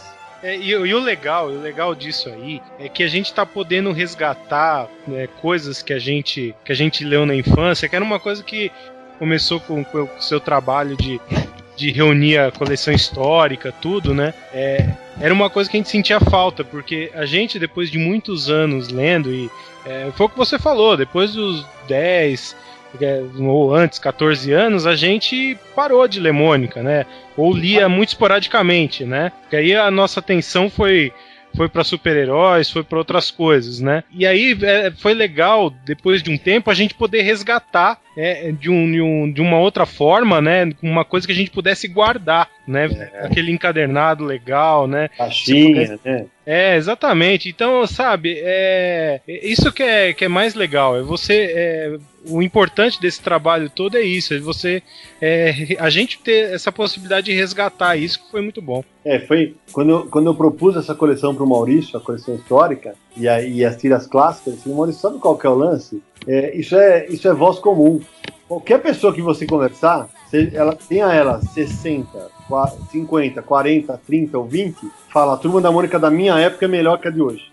É uma, é uma, é uma sensação comum, porque você tem o lado afetivo. Eu falei, então, mas É. vamos trazer isso de volta pra todo mundo. E foi um mega, um mega barato, porque assim, a coleção histórica é o xodó da Maurício, é um xodózaço, assim. E que começou com aquela caixinha que ela vinha montada, amassava quando voltava da banca, aí a gente mudou pra caixinha montável. E tem, cara, tem cara que me escreve toda semana, pelo amor de Deus, nunca acabe com essa coleção histórica. Eu falei, mas a ideia não é acabar mesmo. Nós temos material pra muito tempo. É, e o medo de perder do cara, né? Pois é. Perdeu uma vez. Agora também, na- recentemente na era Panini da Turma da Mônica, a, voltaram a ser publicada Mônica em outras línguas, né? Mônica's Gang, Mônica Supandilha. Então, essa é uma coisa legal, porque assim, é, a gente publica. A, a Mônica, os personagens do Maurício já foram publicados em vários idiomas, em vários países, né? E, e vinha algum tempo num hiato, né? E a grande sacada, de novo ali, é, qual é? Mônica's Gang, em inglês, e Mônica e Supandija, em espanhol, são publicadas no Brasil. Ah, por que? Você tá louco? Quantas escolas de idiomas nós temos no país, cara? É verdade. E aí pergunta, pergunta se o pacote de assinatura dos caras não ficou feliz. Todo mundo, pô, vou assinar pra usar isso aqui na escola. E aí foi, ficou uma. Muita gente tá. Muita gente falou assim, não, eu tô, eu tô lendo, eu tô lendo gibi, e eu tô lendo gibi em inglês pra, pra voltar. para voltar a falar legal, cara. Isso é incrível, cara. Aliás, eu tava falando isso pro pessoal agora. É, o Maurício de Souza conseguiu me alfabetizar em duas línguas. Olha aí, cara. Sensacional. Então, assim, não uma língua só, em duas. Eu fiz um, um teste agora no curso de inglês pra, né, pra ter um certificado. Eu passei no nível avançado. E a mulher falou: Você nunca fez aula? Eu falei: Nunca fiz. O que, que você fez? Eu li gibi. Olha que legal. Ela não acreditou. Eu Não acredito. Tô falando, não tenho por que mentir. Que barato. É, é- é curioso isso, assim. É, então a gente fala que aprendeu a ler, e de fato, o Maurício ensina as pessoas a lerem mesmo. Entendeu? Mais que qualquer outra escola. E ó, gente, André, Luiz, Walter, Ricardo, eu, eu acompanho o Maurício em eventos do país inteiro, cara. É Eu já falo, acho que eu já até falei isso pra vocês, cara, mas a energia, cara, a energia que ele recebe nesses eventos é um negócio que é quase palpável, cara. É uma, é uma, é uma energia tão boa. É, é- é gente que se, a- que se abraça ele, que chora, que fala muito obrigado, cara, muito obrigado porque eu aprendi a ler por tua causa. Ou então que eu aprendi a ler pra ler você. Cara, isso não tem. Você imagina. E por isso que eu falo, a adrenalina do Maurício é a sessão de autógrafo. Ele curte, ele adora isso. É o momento que ele mais gosta. E é, e é um- porque, cara, ele é, ele é um cara, ele é um comunicador. E, e só voltando para mostrar o quanto ele é um comunicador, veja, veja a estratégia habilidosíssima que ele teve. Esse negócio de ficar todo dia lá colocando uma página do Horácio, fez um monte de gente que, que ah, pô, quanto tempo que eu não leio Horácio e tal, aí pumba, vamos lançar uma coleção do Horácio. Qual que foi a reação? Cofre. Cofre.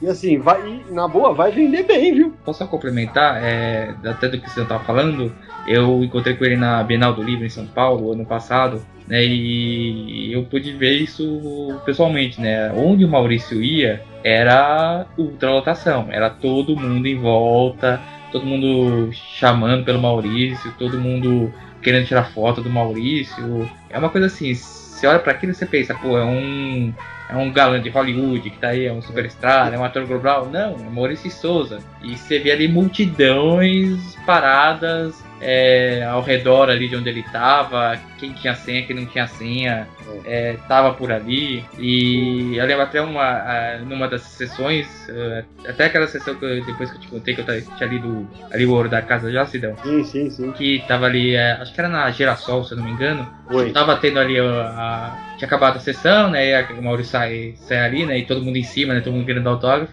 E aí tinha uma menininha de cadeira de rodas ali do lado, ele parou ali a sessão, foi até ela, ficou conversando ali, eu tava um pouco atrás, eu vi ele conversando. E acho que isso é um bacana, né? Porque você vê que é, é assim, ele tem esse sentido comercial, tudo, mas ele também tem esse lado de, de saber que tá lidando com crianças, que, que, que ele sabe que o trabalho dele emocionou gerações.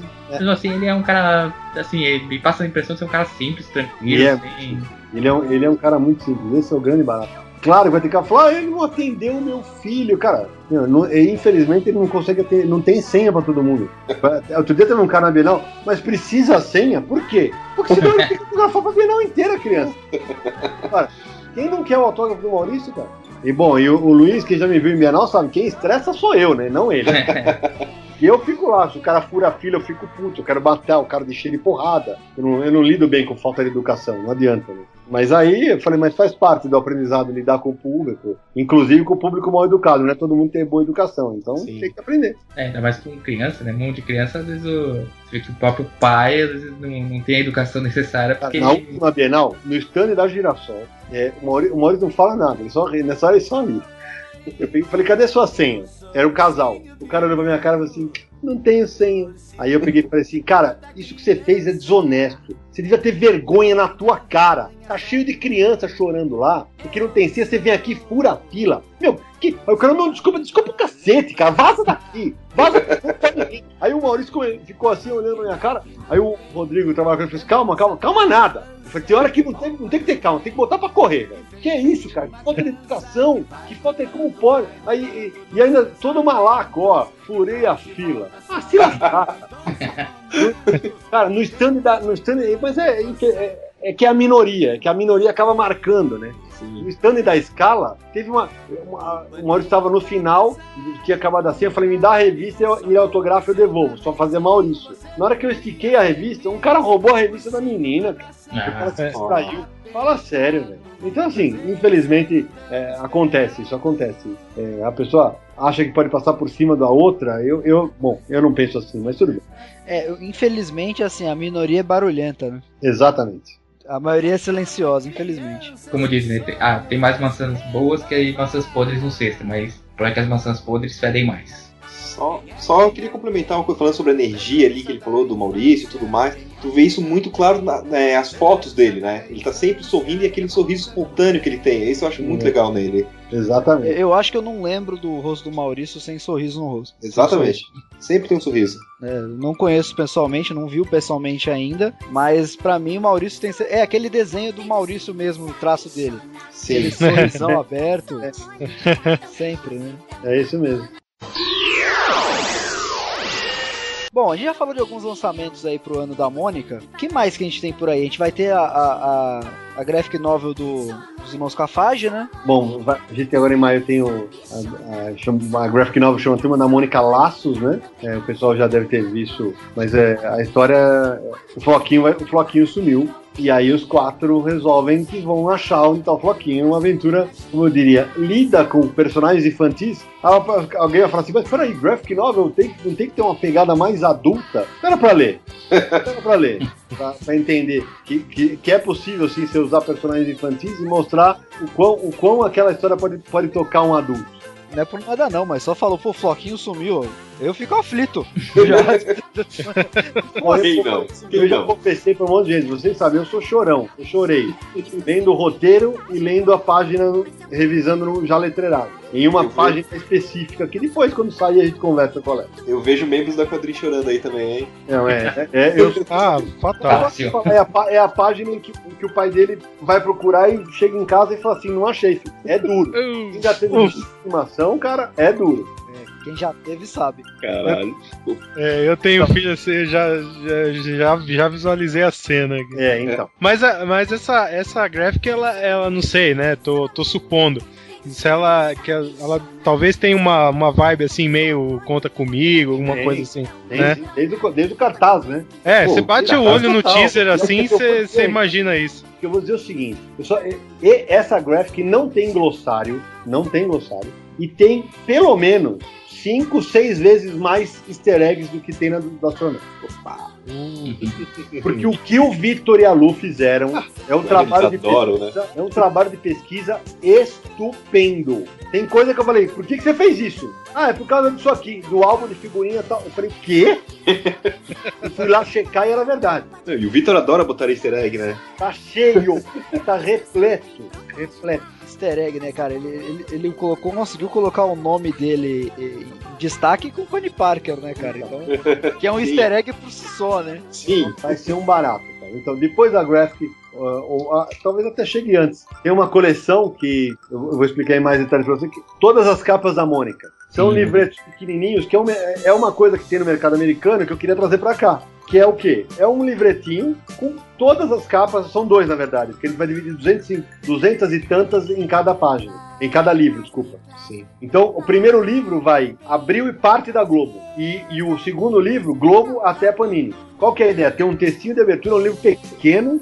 É, é- é mesmo aquele livro para você ter na prateleira. Pô, ter- qual é? Deixa eu ver que capa que é essa aqui. Você vai virar e vai achar todas. Todas, todas na ordem, todas. Panini, é, Abril, Pa- Globo e Panini. Essa Pô, é a ideia. Legal isso, hein? Só que esse, esse é, é, e agora eu vou falar, essa aqui é primeira mão pra vocês, hein? Atenção. É, esse livro só tem as capas. No segundo semestre sai um livro grande, grande, possivelmente formado em MSP50, ou talvez um pouco maior, na pegada para quem conhece super-herói, da linha Superman cover to cover ou Batman cover to cover. São as capas comentadas, em que eu vou mostrar, eu vou mostrar porque quem vai escrever o livro sou eu.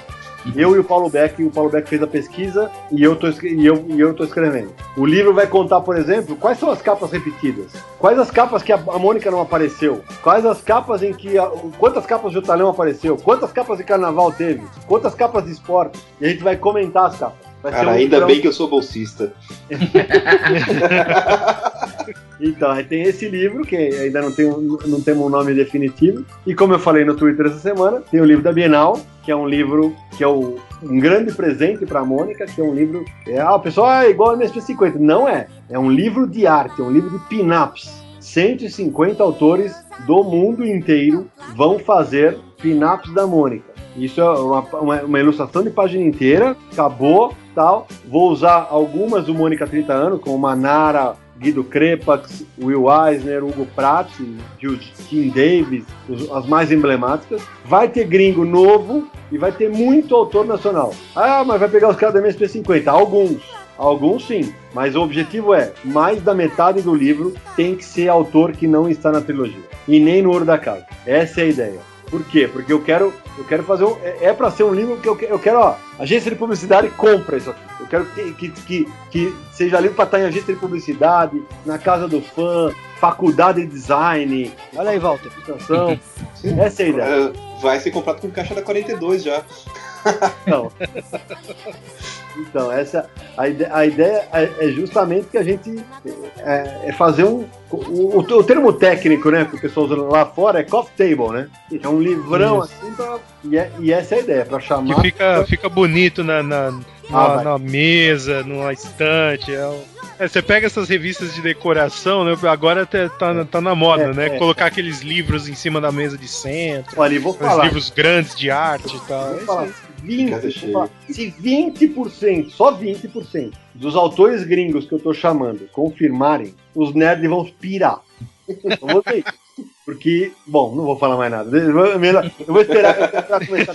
Porque aí eu vou fazer aquele negócio da convocação, quem é que tá nesse livro. Aí vocês vão ver. Aí vocês vão ver os previews no Twitter, né? Os nomes. o que vem por aí. No aguardo do Mônica por Alex Ross. No aguardo já. Eu queria ver Mônica na falta de Monteiro do Kim, mas tudo bem. Quem sabe, quem sabe. Tudo, possibilidades estão abertas. Você vê, você vê como as possibilidades são enormes, né? A gente fala de pin-up. Pô, a maioria do pessoal associa pin-up com uma imagem que você vai lá no Google Images. e- Não, é, como é gostoso. Imagem sensualizada. né? O pessoal Pensando- Hoje um cara me perguntou no Twitter se, se poderia ter uma imagem sensual pelo, pelo Serpieri. Eu falei, claro que não. Ó, eu falei, nós estamos falando de uma pin-up de uma menina que tem 5, 7 anos, cara. Acorda. O pessoal É não meio entendeu doente, né? da Mônica. Você ainda fosse a Tina, né? Exatamente. Os Laurentino pira na Tina. Exatamente. Exatamente isso. E a, tem uma galera aqui, né, nesta sala que pira na pipa. Olha lá. Olha lá. Levante a mão quem foi. É.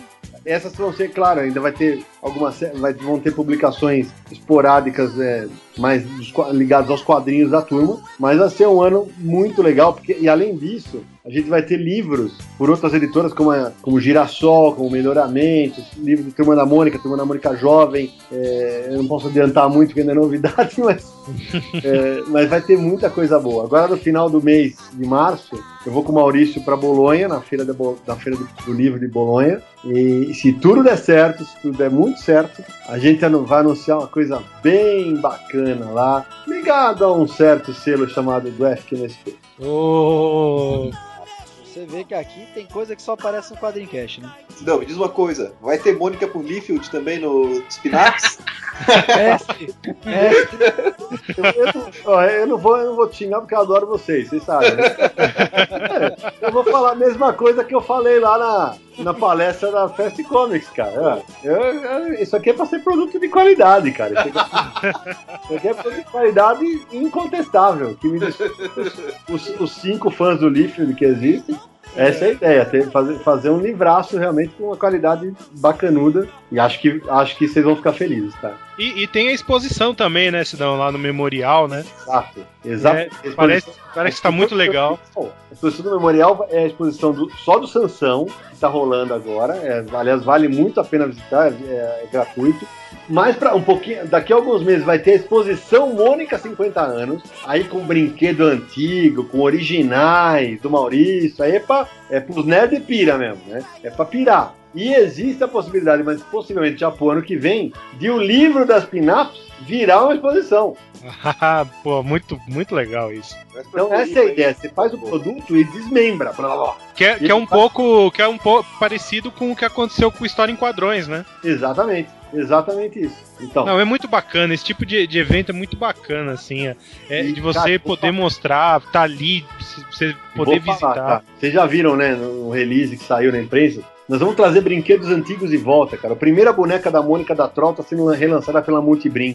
Um legal. formato um pouco menor. Vai lançar o Sansão Amarelo, cara. Por Ah, eu vi, eu vi a eu achei- caixa, eu cara. achei lindo, achei lindo. Não, e, e- atenção, aten- isso é um negócio para vocês prestarem atenção, todos os ouvintes do Quadrincast prestarem atenção. A partir de agora, os brinquedos que estão saindo da Maurício e Souza, a caixa não é uma caixa para jogar fora, é uma caixa utilizável.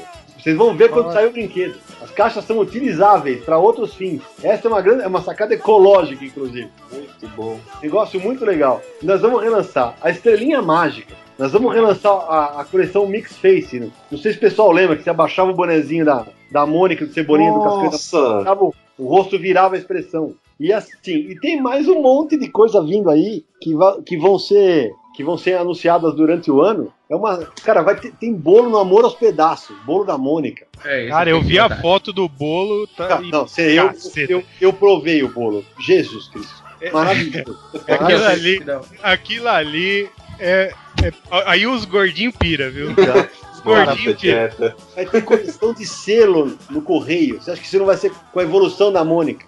Pô, não não, vai- assim, depois de toda essa babação de ovo, né, de- que a gente que a gente fez, né, e por, por mérito, né, é, é, não dá pra não dizer que que o, o, o- o cinquentenário da, da Mônica tá sendo bem, vai ser bem comemorado, né? Ah, tá? vai. Porque é, é muita coisa, assim. Eu acho que eu, eu pelo menos não me lembro de um outro personagem qualquer. E aí eu tô dizendo também Marvel DC assim, com, com a representatividade de, de um Homem-Aranha, de um Super-Homem e tal. Eu não me lembro de, de ter tantas ações, tantas coisas acontecendo ao mesmo tempo com o mesmo personagem. Isso é sensacional. É, isso é uma preocupação nossa, porque assim, claro que lá eles têm a mídia cinema que eles costumam fazer, a gente não tem aqui com tanta facilidade, né? Uhum, claro. Que é nenhum longa, mas assim, a gente resolveu espalhar pra tudo que é lado. Tem uma pro final do ano que vocês vão ver mais no segundo semestre, que aí, cara, vai ser a chave de ouro, literalmente a chave de ouro pra fechar. Porque vai ser, vai ter parada da Mônica. Eu achei muito legal. Vai ter ação social, cara. Tipo, vai ter bolo em comunidade carente. Vamos lá fazer um puta bolão e a, e a molecadinha carente vai cantar parabéns pra Mônica. Vai ter ação que você pode mandar aerograma pra Mônica no correio. E todos vão vir pra nós. Então vai, ser um ano muito legal. Um ano vermelho, eu diria. Vai ser um ano vermelho. Mas um vermelho positivo, né? Sem dúvida. Nunca um ano vermelho foi tão azul. Então, gente, a gente falou um pouquinho aqui do ano da Mônica. Queria agradecer de novo, mais uma vez, a participação do Sidão. Obrigado, sei que seu tempo vale ouro.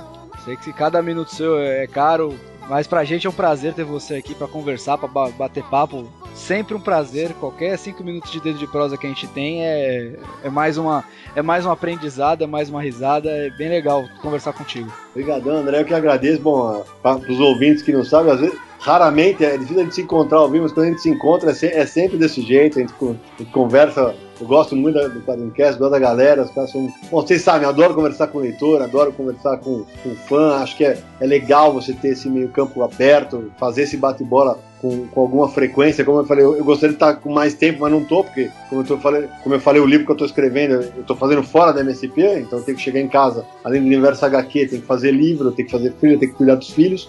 Então, mas eu, eu sempre procuro deixar um espacinho na agenda para falar falar com a galera, porque acho que além de me, de me fazer bem, eu acho que esse, essa interação com o público é fundamental, porque pode tem gente que acha bobagem, mas para mim vocês são meus clientes e tem que ser bem tratados.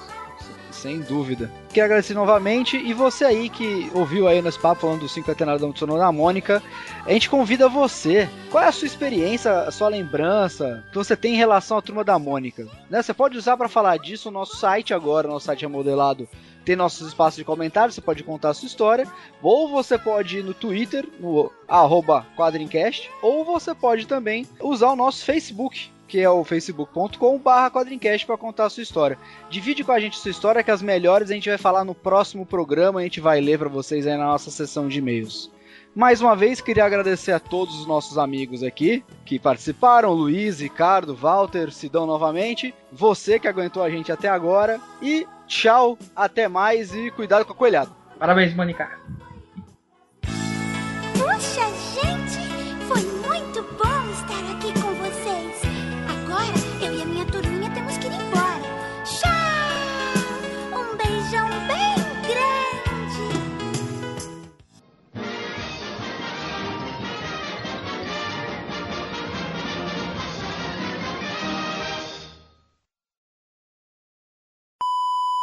Eu não vou citar nomes aqui, mas tem cara que vai na Fast Comics e vai com dinheiro contado. tem cara aqui, tem cara aqui que pede, pelo amor de Deus, facas, vai lá, compra pra mim, velho. Vou te dar o dinheiro por fala, fala que é teu. é. Vamos citar nomes aqui, pra não ficar, não ficar feio, né, Ricardo? Vamos ficar- É verdade. é verdade. Opa, falou, pronto. Tava demorando. É, eu- Era jornal no começo, mas. Mas está. Ih, segura um pouquinho que tá tocando meu celular, galera. Peraí. Desculpa, gente. que é isso. Agora sabemos que o celular do Sidão toca skunk. É, é, Que aí a fralda do Ricardo vai poder falar que o Ri- o Ricardo tem um, Ricardo tem um pequenininho de um mês em casa agora. é, então, e tá, e tá usando fralda da Mônica. A, a Todo mundo propósito. tá online já? Deixa eu, eu vou, eu, eu vou até olhar aqui no pacote. Não, não vai roubar não. Aí. Não, não vai roubar. Vai roubar não, sai fora. Não, ninguém vai cantar, ninguém vai cantar musiquinha. Sou a Mônica, sou a Mônica, bonitinha. Vai, vai pro final.